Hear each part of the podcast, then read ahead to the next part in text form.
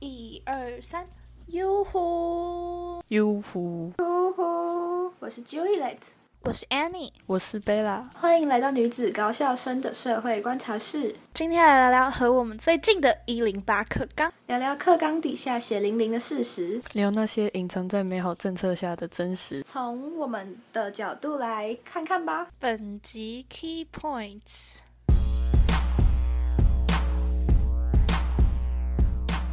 今天我们来讲讲关于一零八课纲的那些主要政策，以及那之下的真实，还有现行课纲底下的不合理之处，以及比较以往课纲的不同。今天也会和你们分享我们实际经过的那些课程之后的心得想法，还有我们对于一零八课纲的期许和觉得需要加强的地方。会毫无保留、完全真实呈现那些我们所见和所想，所有不满和真相都血淋淋的摊在你们面前啊！请好好期待我们今天的节目。在开始之前，希望你们可以订阅我们的节目，也欢迎到我们的 Instagram 跟 Facebook 追踪留言哦。那开始吧。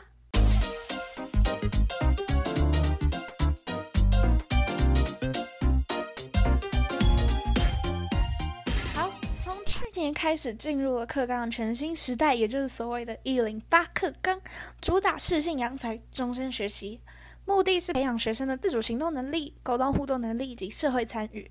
其中，对于高中生来说，主要内容包括多了弹性学习时间，也就是所谓的自主学习，还有增加了包括各个学校的校定必修课程，还有多人选修课程。国中小则是多了弹性学习课程。一零八学年度入学的小一、国一跟高一都是课纲的第一届学生。然后我们今年高二，所以是第二届。一零八课纲其实有很多不同面向的问题可以讨论。我们今天的节目会详细介绍给你们，并且深入探讨我们所看到的实际情况。还有从高中生，也就是课纲的受害者们的角度来看这些政策底下待感激的地方，还有未来展望。讲到一零八课纲，首先要讲到的就是素养这个词，在一零八课纲里面非常重要，应该就是一零八课纲的中心诉求，指一个人为了适应现在生活，还有面对未来挑战，应该要具备的知识、能力和态度。而将来像升高中的考试，也就是会考，还有升升大学的考试，也就是学测，都将改为素养导向的评量。简单来说，素养的题目就会更生活化，然后字变得更多，要看很久，常常会不知道题目到底在问什么，而且题目的范围没有上限。嗯，比较难过一点是我们大学还甚至要考三天。不，但我个人其实觉得我还蛮喜欢素养导向的题目。因为我是一个有一点懒惰，然后记忆力不太好的人，所以我就不太喜欢，也背不起来一些很枝微末节的东西。但如果考试今天是以素养为导向的话，基本上就是很看理解能力还有思考能力。可能对于某些人来说会很难去理解，而且高中的素养题现在真的突然变得很深奥。我大概就是那种很难去理解的那种情况。不过是偏科的，我很喜欢物理化学的素养题目，因为可以在他给的文章里面找答案，很快乐。但是社会的那一些，我觉得很难，因为我永远会忘记题目要问的那些的答案。嗯，我觉得素养导向题的题目有一点点麻烦，它更考验的是你的阅读理解还有分析的程度。但我觉得其实现在用这种方式去考试也还不错，毕竟国外很早以前就开始这样做了。刚刚像。Juliet 跟 Bella 会讲到说，可以从题目里面找答案。当然这有，但是其实数量其实也没有到特别多，甚至我觉得占少数。而且更多的其实是很刁钻的题目。不过答题还是要有对于考试内容有基本的知识，重点还是要回到读书。只是可能死背的程度会降低一点。素养题可以给你学到很多，但如果你什么都没准备的话，就会被那一题卡很久，而且甚至什么鬼都学不到。一零八课纲对于高中生，也就是我们的影响最大。举例来说好了，首先我们的必修课大幅减少了结束，选修课多了非常非常多节。意思大概就是我们的国文课、数学课、物理、化学、生物、地科、英文课等等的课程都被减少。在每周堂数三十五堂之中，只有大概十九节左右。其他的有三堂弹性学习时间，两堂校定必修，两堂多元选修，剩下的则是像音乐、国防、电脑等等的课，我们就不算进去了。在一零八课纲内，高二比高一更多的课是依照高一所选的类组，有加深加广的选修课。打个比方，如果你是选择一类，也就是文组的学生，你就会有社会科还有国文科等等的加深选修；二类的话，可能就是物理、化学或者资讯；三类组的学生就会有生物之类的。在这边，想必不是高中生的观众们一定很好奇，我们刚刚提到的弹性学习时间、校定必修以及多人选修是什么？嗯，先从校定必修开始讲好了。它是延伸各领域还有科目的学习，但跟学生学科内容其实没什么关系。主要内容是以通识啊、知识应用或每个学校的特色来安排课程。稍微跟大家分享一下我们的经验。拿我们学校来说，我们上学期的校定必修是做有关一份关于提案改善生活的报告，以实物问题为核心，鼓励学生进行小组讨论，找出各组想要解决的社会议题，培养学生主动学习、批判思考、问题解决能力。最终的结果是用简报的报告形式来呈现。以上是校网升级，非本台立场。课程采 Triple P 专案实作导向、问题导向与过程导向的学习模式。有请 Annie。Triple P 就是 Project Based Learning、Problem Based Learning、Pro Process Based Learning。学生能透过各种不同的方式收集资料。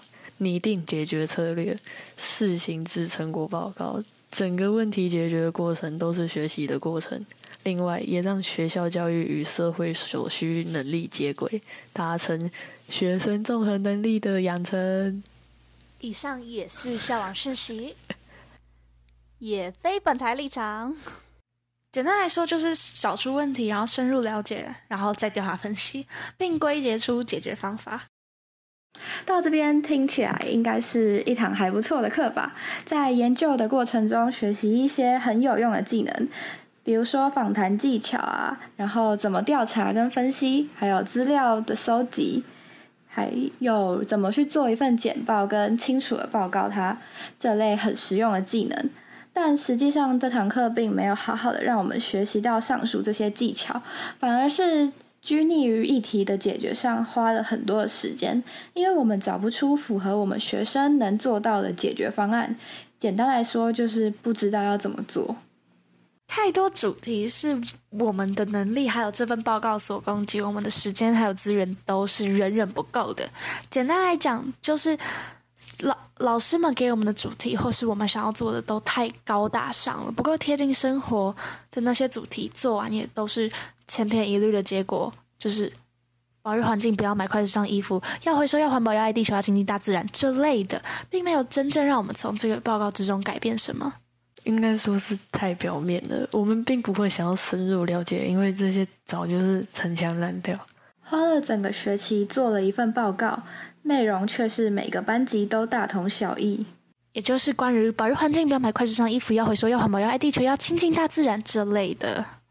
而这门课主打的想要教导我们的能力，我们也没有办法灵活运用在最终的报告中，就只是很表面的把收集到的数据贴上，然后看着数据把资料的重点整理出来给大家看而已，没有去思考这些资料和这些数据背后的原因。我觉得这样子就失去了这门课本来的意义。还有有些老师一直打枪我们，我觉得他就打掉很多很不错的提案。把我们先缩到一个很小的圈圈里面，做一件很飞的事，而且大家也不太投入，导致我们定的题目虽然很伟大，但做的事情也只有上网查资料，加一些自己的想法罢了。Ctrl 加 C，Ctrl 加 V，大家都会。我觉得比起报告就这么多华丽的内容，然后多庞大，我觉得就算是很小很小的一件事情，或是一个生活上的小问题，然后去改变它，去去实际去做做看，才是这份提案应该要有的样子。不少人，包括我在内，都觉得校本课程很浪费时间、很烦，就是一门不必要的废课。加我一个，一开始觉得这一门课讲的很有用，但到最后就只是看谁简报做的比较好。我觉得这堂课很没有意义。再加我一个，一直在做关于就是回收、环保、人权什么的，我不是不重要，是我觉得没有这个必要。而且说真的，做完这份报告，我们真的有付出行动吗？这个问题大家真的都可以好好想一想，毕竟不止我们学校有做关于这类的报告或什么的。再来讲讲关于多人选修。多人选修就是学校会依照学生的兴趣啊、倾向、能力或需求开设学习内容，像是第二外语、通识性课程、不同于学科科目的专题研究等等等，开放学生自主选课。哎，讲到这里，那我们分享一下我们的亲身经验好不好？好啊，我两次都蛮幸运的选到第一志愿的课。第一学期是学 C 加加一个城市语言，老师从头到尾完全没有在手软，一直教，每次都学到一堆，我觉得还蛮棒的。老师又专业又会教，只是考试的实作题害我差点被当。第二次是通识化学，超好玩。两节课，第一节课先讲解原理，然后第二节课做实验，有很多很有趣的成果，而且都是以前没有做过的，也学到很多，甚至没有被当的危机。不过在我看来，Annie 就没有那么好运了。先说我没有被当，但是我选到的课都很不好。毕竟我们选课都会按照志愿排序，而每个课程都有限定的开课人数。在高一下学期的时候，前三志愿都是比较热门的科目，像通识化学，就他们甚至可以做冰淇淋哎，他们的就可以做冰淇淋，还有冰淇淋，对冰淇淋。然后结果非常不幸的，我选到了我第九志愿，但重点是，就这整个系统里面才十个志愿，所以我经历了一整个学期的西班牙文课，我真的还是不会讲。就除了一些非常非常基本的字母之类的，但是也没什么好抱怨，就是我运气很不好。哦，我懂你。我跟 Annie 一样，也是被选课系统害到。我刚进高中的时候，我对多元选修这门课真的抱有蛮大的热忱的，毕竟很新鲜嘛。尤其是我看到有一门课是要带我们认识武侠小说里面的世界，其实我那时候。超有兴趣，我把它放在我的第一志愿。我自己是很爱看武侠小说啊，金庸跟古龙的书我基本上都看过，也买了好几套回来。但我后来没上那堂课，我觉得很意外，想不到原来女校对武侠小说有兴趣的人也这么多。结果后来才发现，原来是因为这堂课他选择这堂课的人数根本没有达到他的开课限制，所以那堂课直接告吹。我就因此掉到一个我根本不感兴趣的选修课里面。那堂课虽然它的标题跟课程介绍都打得很专业，但我们实际上的上课内容就是看电影学英文，就还蛮无聊的。一个学期下来，我觉得我也没有学到什么英文能力，没有什么太大的进步。后来下学期又要再选课的时候，原本对于选修课的热情就已经大大的减少了。不止爱会消磨啊！对于多人选修的 爱也会。第一学期上心理学的时候，因为老师就是学校的辅导老师，就上课内容可以发现没有到非常专业，就是内容就很浅浅的一层而已。应该说也感受不到和一般辅导课的差别一样，就是看影片、上课、交作业，还有交很多字的心得，真的就会觉得一整个学期下来，除了没学到什么之外。也觉得就是花了很多奇怪的时间在写这些作业上面，所以第二学期的时候真的没什么热忱去选课。唯一的抱的希望就是我想上多人，我想上通识化学，结果我去到西班牙文。好，总归来讲，我们觉得多人选修这边有几个问题点。第一个是上课的方式，多人选修对于学校来说也是一个很新的东西，所以没有专门的老师去负责开设这门课，所以。选修课通常都是一些课内的原声，像是我选到的口说英文啊，还有 Bella 前面讲到的城市语言这种的，或是 Annie 学习的第二外语。西班牙文。除了对，西班牙文。除了这两大类主流的选择以外，剩下的课真的就是那种打混摸鱼的课，而且几乎所有的多人选修都是在教室里面上课，我们抄笔记、做报告、考试，然后再抄笔记、做报告、考试。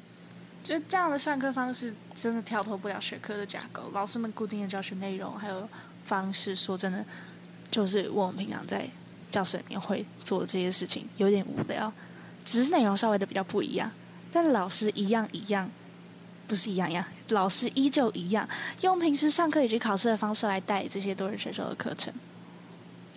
我觉得这样子可能没有好好的落实所谓多元选修的意义，选择不多，上课的方式又很传统拘束。我觉得这是现在各大校园需要针对多元选修来正视的第一个问题。第二个问题是师资问题，就是我们刚刚其实就有提到，大部分多人学校老师们都是来自学校内部的老师们，就除了外语系列课程以外啦，这样就很容易造成师资不专业，因为毕竟老师们还是教职专业嘛，所以教学内容会很容易就跟学科内容重复太多。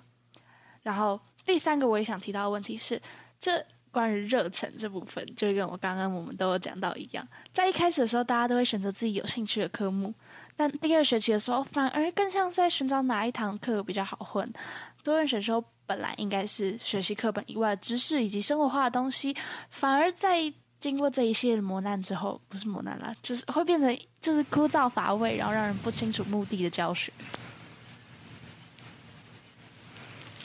最后，我想讲到关于多元这件事情，大家真正想上的课很少，像是同时化学，然后又很多人同时抢，这样就没选，这样没选到的人就只能去自己不想去的课，例如 Annie，看他上西班牙文痛苦至极，这样就没动力了。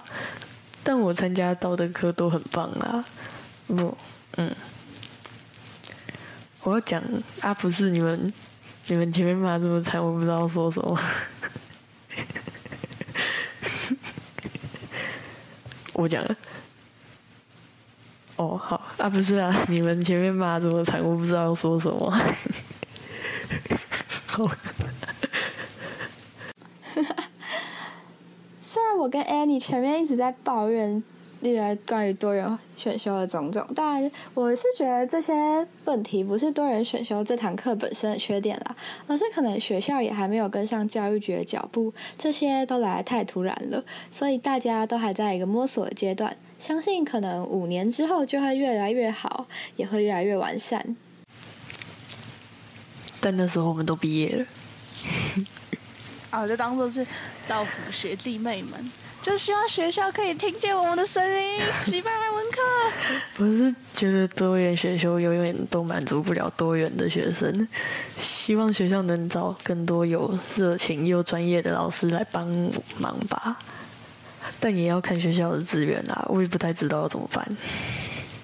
如果说可以透过和专业团体或是人事的合作，让并非教职专业的老老师们、人士们来带领我们体验他所工作的内容，而我们也可以选择有关于自己未来想发展的职业啊，或是自己的兴趣去选课，这样我觉得才更符合一零八课刚刚讲到的适性扬才，不要被局限在学校内部自学让学生找到真正自己真正感兴趣的东西，并持续往那个方向去探索。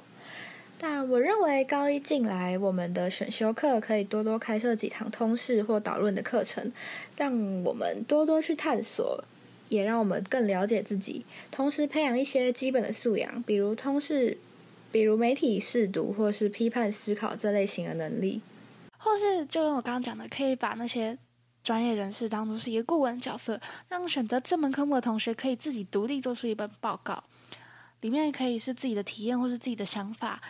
在这份资料里面展现自己所想，以及对于这个职业的创新理念，让那些专业人士可以当做是一个被询问的角色，给学生们的想法进行一些指导或是鼓励，更能针对他们自己的亲身经历去分享给那些对这个职业有兴趣的同学。在学习和修改的过程中，不仅仅学习了专科知识，更多的是对于未来的思考，还有对于这个产业的。未来发展思考，好好审视自己的优势，然后好好想想该怎么面对这个不断变动的二十一世纪。还有可以拓展一些更多元的上课模式，不要都只是待在教室里面，老师在台上讲课，学生在下面抄笔记。但这需要不只是学校，教育局那边也需要帮忙去网罗人才，才能完善这个系统。联络我们没有啊。再来来讲讲弹性学习。弹性学习的时间的话，是学生可以利用这个时间来进行像自主学习啊，参加学校规划选手培训啊，或是学校会给我们有一些需要的同学充实或补强性的教学，还有学校特色活动等等等，有很多的选择。这也是我们今天的重点之一。毕竟每所学校每周会播出两到三节的课出来，而如何运用这段时间，便是我们很重要的课题。而今天。我们会针对自主学习这一部分深入讨论，揭开在这个漂亮名称底下的事实。呃，以我自己来说好了，我自主学习的时候就蛮常被我拿来划手机或者睡觉，不然就是醒着的时候就在写功课，感觉还蛮 free 的吧。然后一个学期就过去了，到最后我也没有什么成果可以展现出来。Julie 的自主学习就是很 chill 的过程休闲的礼拜三午后生活。好，那我这边科普一下，学校的讲法是这样的。学校老师会提供几种规划模式供学生选择，让学生可以依据他想加强学习的领域提出学习计划，并在过程中会从旁修正辅导，最后让学生检视自己的学习成果，是有目的的学习。对于自主规划能力偏弱或上台学训练的学生来说，这是最好的学习机会。但其实没有。我觉得还是看自己的自律。再科普一下，Julie 本来说要定了一个很漂亮的题目，说要发表，结果当天直接放弃。这边也带出了另一个真相：很多标题农场户常常会有同学定了很漂亮的题目，却实际上达成率很低。请终止这个话题哦！你们要不要来谈谈你们两个上学期做的报告啊？哦，我上学期有一半的时间参加微课程，就是去外面大学上课。科普一下，就不一定每个学校都有微课程，但是微课程就是外面的大学教授会帮高中生们来上课，体验一下那样那个科系所学的知识什么的。对，那微课程超好玩的，是用 Arduino 写做程式来做机械手臂，就很有趣。另一半的时间是和安妮一起做一个很伟大的报告，是关于中美贸易，超级酷。第一次这么认真研究这个，也多亏安妮很多次的提点，不然我根本搞不懂。还有这次的 Podcast，我觉得我们有往厉害的高中生迈进，觉得不管是报告还是微课程，我都学到很多。我觉得我们真的做那个中美贸易的报告做的很开心，毕竟可以用这些弹性时间去研究自己有兴趣的事情，然后做一些真的可以从学习过程中感到有成就感的学习，真的很不错。而其实我们的 podcast 也是借着自主学习这个机会刚好形成的，刚好因为疫情，刚好是我们三个。其实这样录过来，虽然没有很多集，或许品质也没有到特别好，但是我真的很庆幸，就是身边有他们两个的陪伴和支持。在过程中，即使我们也有摩擦或是很懒惰的时候，不想录音啊，不想剪辑，不想查资料，不想写脚本，然后不想被我督促。我觉得其实这就很有自主学习的意义。你在过程中真的。收获了一个非常难忘的回忆，还有学到了一些在未来都会很有用的技能，还有一些很棒的队友们。嗯，虽然我前面听起来感觉就是自主学习被我拿来当成睡觉时间的那一种人，臭嗨嗨，但我其实觉得自主学习是一个很好的契机，让我们去探索自己除了在念书以外，到底会想要去做什么研究。显然我的应该是睡眠，到底自己真正对什么东西感兴趣？但也蛮多人就是做一份书面报告，或是写一篇小论文，就这样子完成他的自主学习，感觉这样差不多就是你多做了一份课堂上的报告而已。我觉得还蛮可惜的。你是不是在偷嘴我们伟大的中美贸易报告？你是不是在偷嘴我们伟大的中美贸易报告？还没有，我开放一分钟的解释时间。好。请开始。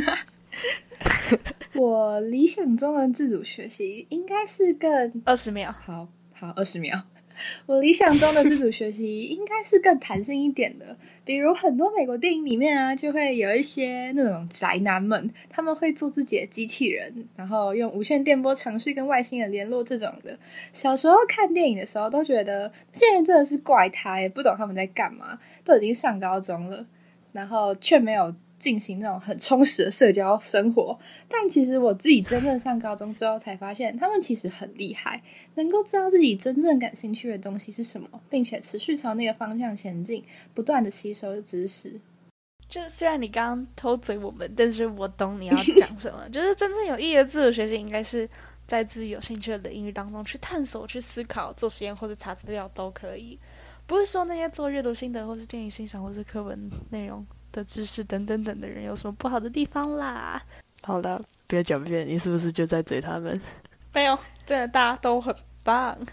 可是我觉得更应该趁着弹性时间，或甚至是放学回家后的时间，去做一些更新奇而且脱离那些学科知识的一些事和研究，创造的是回忆。就算你。没办法从中获得什么考试成绩的大幅提升，或是复习一些学科内容。但是我觉得，只要你认为这段经历你可以从中学到什么，而且是让你印象很深刻的一段经验，那就是一次很有意义的自主学习了。还有，我觉得风气也很重要。像我们学校的老师就叫我们安静的在教室做自主学习，非常容易睡，很难想到能做什么。跟同学讨论的太大声，还会被老师教，那还能干嘛吧？这样就限说很多能做的事。对我就是前面那个想要做机器人还有无线电的那个。那我们或许下学期来做吧，感觉就很有趣。有你们怎么可以没有我？当然也加一。好像中二动漫。我们把手叠在一起，然后加油加油加油！阿卡贝拉，one two 啊。反正我觉得有意义的自主学习是更自由，而且是团队性的那种。毕竟我们自己一个人遇到问题的话，你也不一定能解决。团队的话可以讨论，还能学到很多，在自己喜欢的领域探索，我觉得超赞。自主学习就在这边来结束。但是我想说的是，对高中生来说，更重要的就是学习历程档案，毕竟这东西攸关了。我们考大学的时候要交交过去的备审资料，这个东西可以想象成是一个高中生活的记录簿，其中包括你各个科目的学习历程啊，你自主学习做了什么等等等等等，由各科系自定真试，在申请大学的时候占比会提高到五十趴以上，可以透过学习历程档案去呈现你在课堂中学习到了什么，还有你的心得等等等等的，给大学教授去了解。最后面试的时候，也可以选择上传几份特定的资料成为备审资料啊。当然，这也有一定的上传数量限制。它主要就是一个平台，可以呈现考试以外的学习成果，展现个人特色和学习轨迹，有关新课纲的多元课程表现的学习记录。以上都是官方的说法，但我们觉得是没有差太多啦。这个系统也还不错，学习历程目的就是让你慢慢累积。常常听到很多在反对学习历程档案的声量，我觉得那些反对的声音，或许都是因为他们不够了解，以及不知道该从何下手去面对这个新的体系。毕竟新东西出现，浪前的人势必要有牺牲。虽然大家都搞不太懂，但老师们都很努力的在帮我们，所以之后应该可以越来越好的。学妹们会踩着我们的尸体向上爬，呃，但其实学习历程没有我们想象中的那么复杂、那么难。而且我们学校的老师通常也会为了配合让学生有东西可以上传，都会每个学期都会出一份报告，是为了要让你上传的。如果你有一些额外的想法，想要针对你课内或是课外领域去做探索的话，其实这个平台也是一个很好的地方。可以让你去检视自己的成长，也是一个很好的动力，让你可以真正可以开始去把你想要探索的事情给发扬光大。有点像给梦想的制造一个理由，让你去勇敢去尝试这你你想要做的事情。至少对我来说，在整理这些资料，看着我走过、我上过什么那些课程，好好反思自己学到了什么，以及面对了什么问题，怎么解决的，我会觉得真的很有成就感。也可以借由整理这些资料的同时，好好。想课纲对我的意义，还有读书的意义，学习历程档案就像是一个记录簿，或者将来升大学的履历，真的会给我一个动力去好好丰富自己的高中生活。会有填写的实现，也希望也是希望不要到高三才来准备，不止浪费时间，而且你高一的东西过好几年才写，当然感觉不一样。学习历程可以更真实的记录你当时学到了什么，而且是一个统一的平台，就比较公平。但就是比较花心思一点吧，因为一到三年来你都得慢慢的累积，慢慢的做。但同时，我也觉得，因为这个平台的关系，大家会太对于要写完学习历程，就是有进行一些太利益导向的行为。你说，例如之前就有提到，会不会因为学习历程档案的关系，造成运动类的社团人数大幅锐减，而学术性的社团太过于主流吗？对对对对对对对，就是这类的。但我觉得，其实不论是运动型社团也好，或是会想参加那些不是那么学术的活动之类的，决定权都还是在学生们的手上。嗯，对，做自己喜欢的事情更重要，好好把握当学生的时候。一想到未来变成社畜的时候，可能就没有办法这么自由自在、无忧无虑的生活，然后做事情了，就觉得好难过啊。其实一零八课纲可以往我们上面提到一些方向好好发展。就是这些课纲出发点，我们都知道是好的，给学生更多发展空间，还有探索能力。但就是有一点太过美好，到生活到这些对我们来说的生活来说太遥远了，离我们曾经接受过这些教育真的真的太遥远，变成说我们不知道用什么样的态度去应对这些改变，以及没有正确的鼓励方式，还有没有真正专业的师资们。前面也提到过很多次了，它对于我们还有老师来说，都是一个全新的东西。我是觉得在实行一零八课纲的时机有一点太突然了。它，我觉得它的出发点的确很好啊，只是中间可能可以有一个过渡期，而不是像这样子强硬的施加在我们身上。毕竟我们在升上高中之前，从来没有接触过这些，接受的教育也是很传统的，学习课本上面的东西，然后考试取得好成绩。但是现在突然要我们进行大量的思考，我觉得其实有点太过仓促。不过一年已经过去了，应该也来不及了。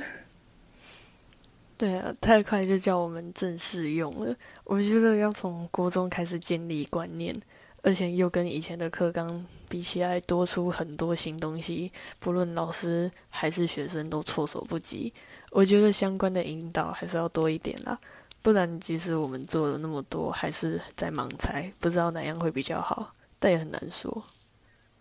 我们能做的就是好好检视自己的能力以及兴趣。不过，我觉得学校是可以针对素养这个部分来对我们多多做一些引导，而不是直接的放生我们。新东西出现都这样，愿一零八第一节平安。我是觉得学校可以多提供我们一些资源以及大概的方向，让我们比较不会这么的像无头苍蝇一样。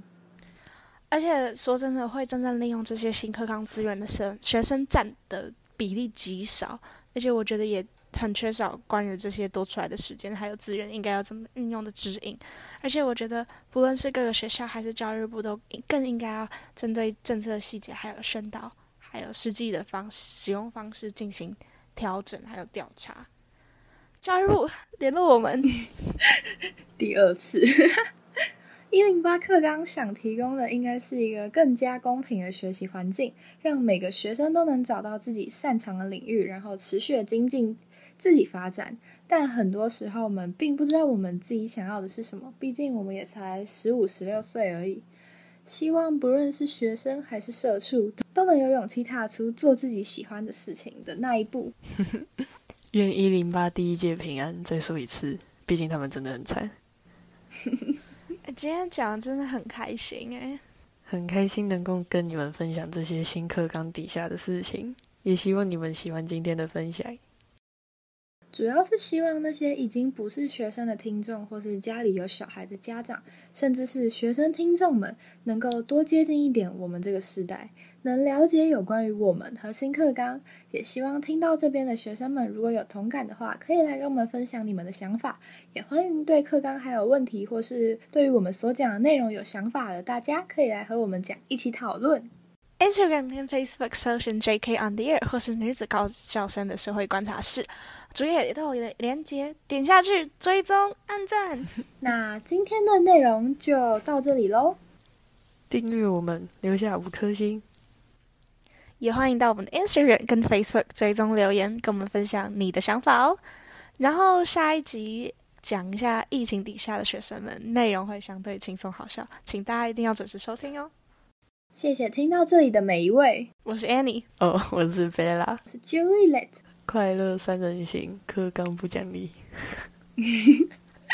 这什么鬼？打油诗。女子高校生的社会观察室，今天又是愉快开张的一天，拜拜，拜拜，今天好。